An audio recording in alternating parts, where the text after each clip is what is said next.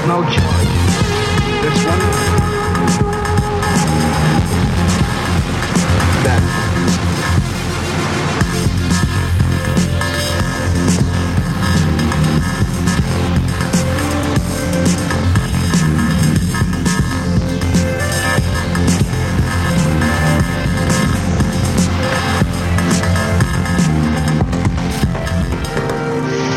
Only you want love on your own turf.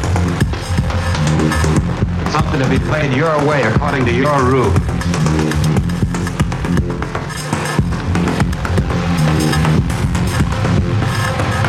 Charlie, I want you to let me work on the Chicago. Well, you said yourself you were looking for someone to do dramatic criticism, uh, criticism. I am drunk. I want to go to Chicago. Too valuable.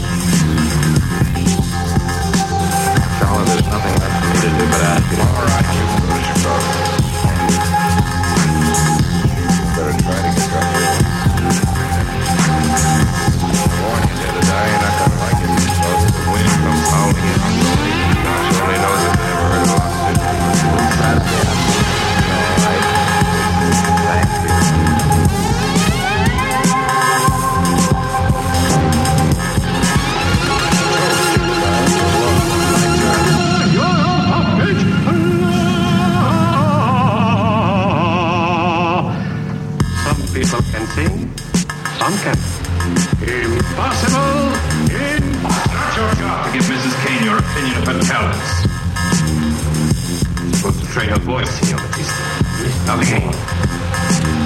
Please sit down. But Mr. Please. But I will be the laughing stock of the musical world. The people will think that People will think. Concerned with what people will think. Well, perhaps I can enlighten you, Senor Matiste, on something of an authority on what people will think. The newspapers, for example. I run several newspapers between here and San Francisco. It's all right talking. Senor Matiste is going to listen to reason. Not shoot, Senor Matiste. How can I persuade you? You can't.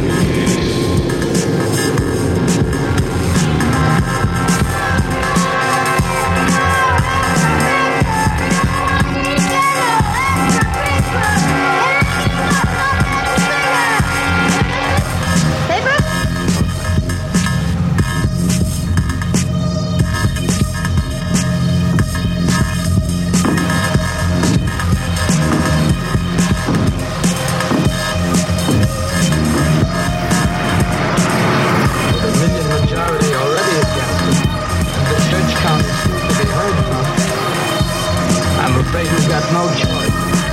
This one.